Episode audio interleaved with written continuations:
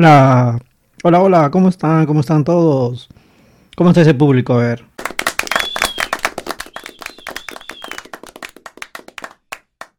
No, no, no, no, ¿qué pasa? Parece que están con frío. Vamos de nuevo, a ver, vamos de nuevo. Hola, hola, ¿cómo están? ¿Cómo está ese público? ¿Cómo están? ¿Están animados? A ver, eso está mejor. Bienvenidos al primer episodio de Yo Soy Marco Cero No Ser. Un podcast que buscará entretenerte, informarte y dar una opinión de temas del día a día. Voy a tratar de ser lo más claro posible, sin restricciones. Y, este, y los episodios estarán disponibles todos los días miércoles a partir de las 7 de la noche en las plataformas de Spotify, iTunes, Anchor, eBooks. Y también nos puedes seguir en Facebook como Yo Soy Marco Podcast y nuestro canal de YouTube como Yo Soy Marco. Mi nombre es Marco Ábalos y seguramente te preguntarás quién soy yo. Bueno, te comento, mi CV es muy sencillo. Soy bachiller de Ingeniería de Sistemas. Eh, Trabajo para una empresa más de 10 años. He eh, realizado línea de carrera dentro de esta empresa y actualmente doy gracias que tengo trabajo aún. Dada la coyuntura, hoy día hay que agradecer tener trabajo. Tengo un negocio de pollos y carnes al cilíndrico que se llama Los Cuatro Marcos, donde soy el cocinero, el mesero y a veces hago la labor de dueño. En serio. Dado ahora el COVID, bueno, lo tengo que tener temporalmente cerrado porque no quiero arriesgarme ni, eh, ni arriesgarme ni arriesgar a mis clientes eh, también soy padre de familia, con dos hijos hermosos, una esposa a la que amo. Ojito acá, no soy pisado, sino obediente. Estoy muy contento de haber materializado este proyecto. Ha sido mucho ensayo, mucho error eh, para poder generar el podcast y espero que el contenido que estoy realizando y que voy a realizar de aquí en adelante sea totalmente del agrado de todos ustedes. Quiero recordarte que este programa es para mayores de 18 años. En algunos casos usaré un lenguaje del doble sentido, usaré quizás un tono subido de tono, nada del otro mundo, así que hay que estar tranquilos por eso. ¿Y qué te parece si empezamos con nuestro primer episodio? ¿Estamos listos? Así que empezamos.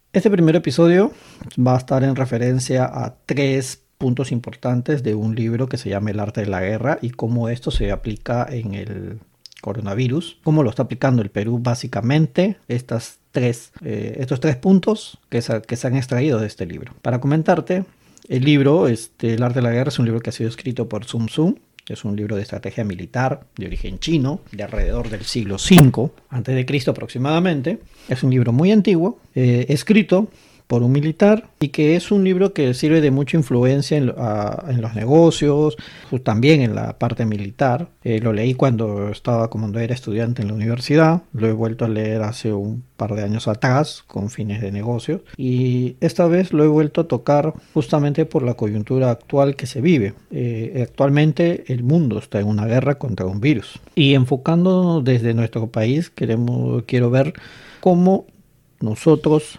este, como país estamos aplicándolo. Si es que de alguna manera esto nos permite ir bajando la, la, ola de crecimiento todavía de contagios y de muertes que se tienen. El primer punto eh, que, es, que vamos a hacer el análisis dice lo siguiente, según el libro, si conoces bien al enemigo y te conoces bien a ti mismo, no tienes por qué temer el resultado de la batalla. Si te conoces bien a ti mismo, pero no al enemigo, por cada victoria que alcances, también vas a sufrir una derrota. Si no conoces al enemigo ni te conoces a ti mismo, perderás la batalla. ¿Qué nos quiere decir este primer punto del libro del arte de la, guerra? Desde el punto de vista, si lo vemos como virus, si nosotros sufrimos un virus, el, virus se conocía, sabía que tan letal era y también conocía al, al enemigo, que en este caso sería el ser humano, y sabía que el ser humano no le iba a dar la importancia al inicio cuando se manifestara. El ser humano iba a ignorarlo, iba a preferir que la vida siga con su normalidad, íbamos a reaccionar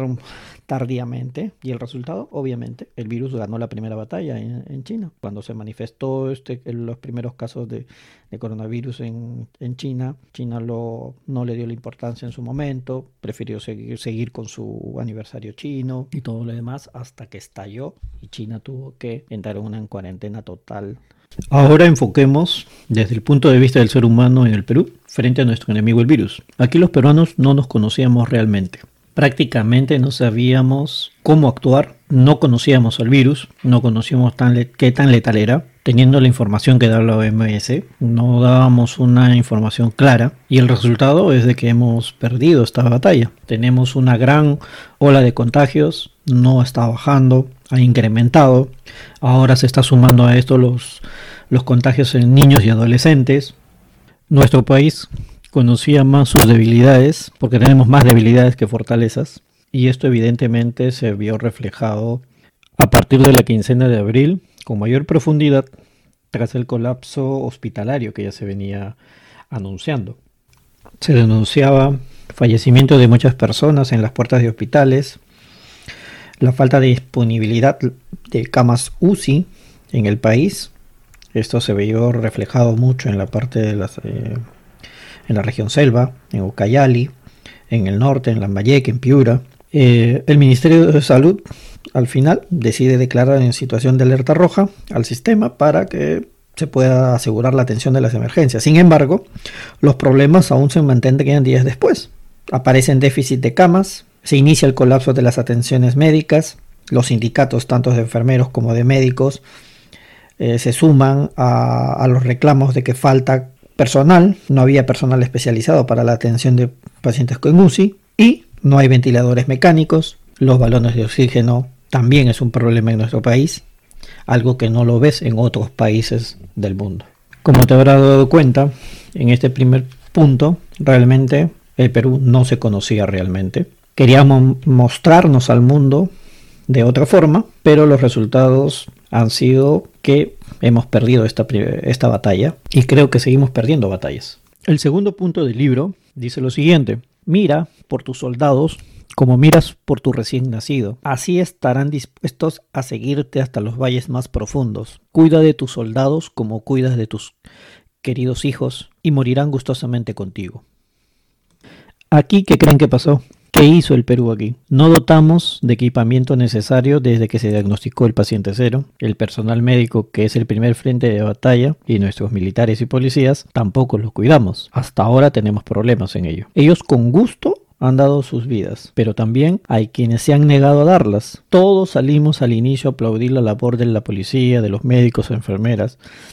A las 8 de la noche, los peruanos nos pusimos de pie, salíamos a los balcones a dar los ánimos, la policía eh, pasaba junto con Serenazgo por las calles de Lima, también dando ánimos a la gente de que no desesperemos, de que esto va a pasar.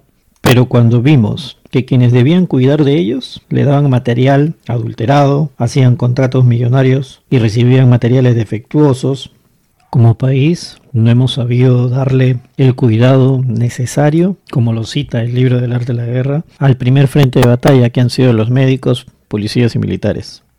Otra vez volvemos a perder la batalla. El tercer y último punto. La razón por la que se obtienen victorias es por el conocimiento previo. No puede obtenerse a partir de los espíritus, ni de dioses, ni por analogías con hechos pasados, ni por cálculos. Deben obtenerse de hombres que conocen la situación del enemigo.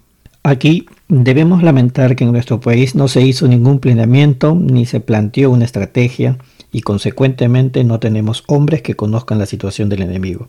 No se pudo hacer un manejo inteligente de la pandemia. Personalmente yo no estoy de acuerdo con la elección de este nuevo premier. Es más de lo mismo. Ya es una persona que ha estado en, en gobiernos anteriores, no ha realizado nada.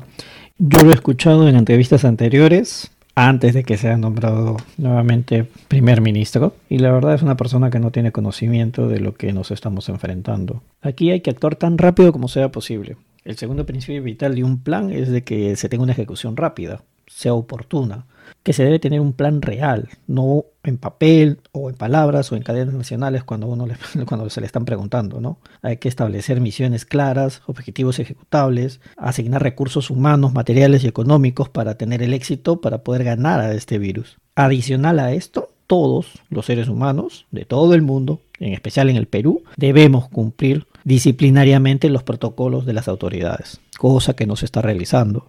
La desobediencia, el romper las reglas, el no seguir los protocolos establecidos está haciendo de que siga creciendo la ola de contagios y debemos ser más conscientes, ¿no? Aparte creo que ya para finalizar, Creo que debemos regalarle unos cuantos libros, en este en especial, del libro del arte de las guerras, a quienes dirigen el país, ¿no? Al presidente, a sus ministros, a los congresistas, para que puedan generar una buena estrategia y saber con qué nos estamos enfrentando. Un libro muy antiguo que hoy nos puede dar muchos eh, puntos claves para poder ganar las batallas y ganar la guerra contra este virus. Bueno, antes de despedirnos, tenemos que hacer los siguientes anuncios. Señora, si su hermano y su hija se meten el dedo, no haga usted lo mismo. Use mondadientes el chasqui. Señora, su esposo llegó borracho y se lo pide. Aproveche y déselo. Dele un alcacelser y adiós resaca. Señora, señorita, cuando levanta la pierna se le ve el agujero. No se preocupe, compre panties Magali, las únicas que no se rompen. Bueno, un toque de humor al final del programa. Muchísimas gracias por estar el día de hoy en el estreno del podcast. Yo soy Marco Cero No Ser. Los espero el próximo miércoles con un nuevo episodio. Eh, antes de cerrar el programa, quiero agradecer y dedicar este estreno a mis hijos, Marco y Bianca, a mi esposa Ana María, que han un poco mis locuras, enviar saludos a mi familia que se encuentra en España, a mi familia que se encuentra en Chincha. Quiero enviar saludos también a la familia Chávez Mendoza, en especial a su hija Fabián y Nayara también aprovechar y mandar unos saludos a un compañero de trabajo que ha sido, se ha convertido en papá hace muy poquito, a Carlos Raúl y su esposa, por la llegada de su hija Luisanita. Y bueno, llegamos al final. Quiero recordarte nuevamente que puedes este, seguirnos en las plataformas de Spotify, iTunes, ebooks, Anchor y en las redes sociales, en Facebook como Yo Soy Marco Podcast y en nuestro canal de YouTube como Yo Soy Marco. Por favor, suscríbete, manda, nuestros, manda tus comentarios. Y nos vemos el próximo miércoles. Así que chau, chau, chau, chau.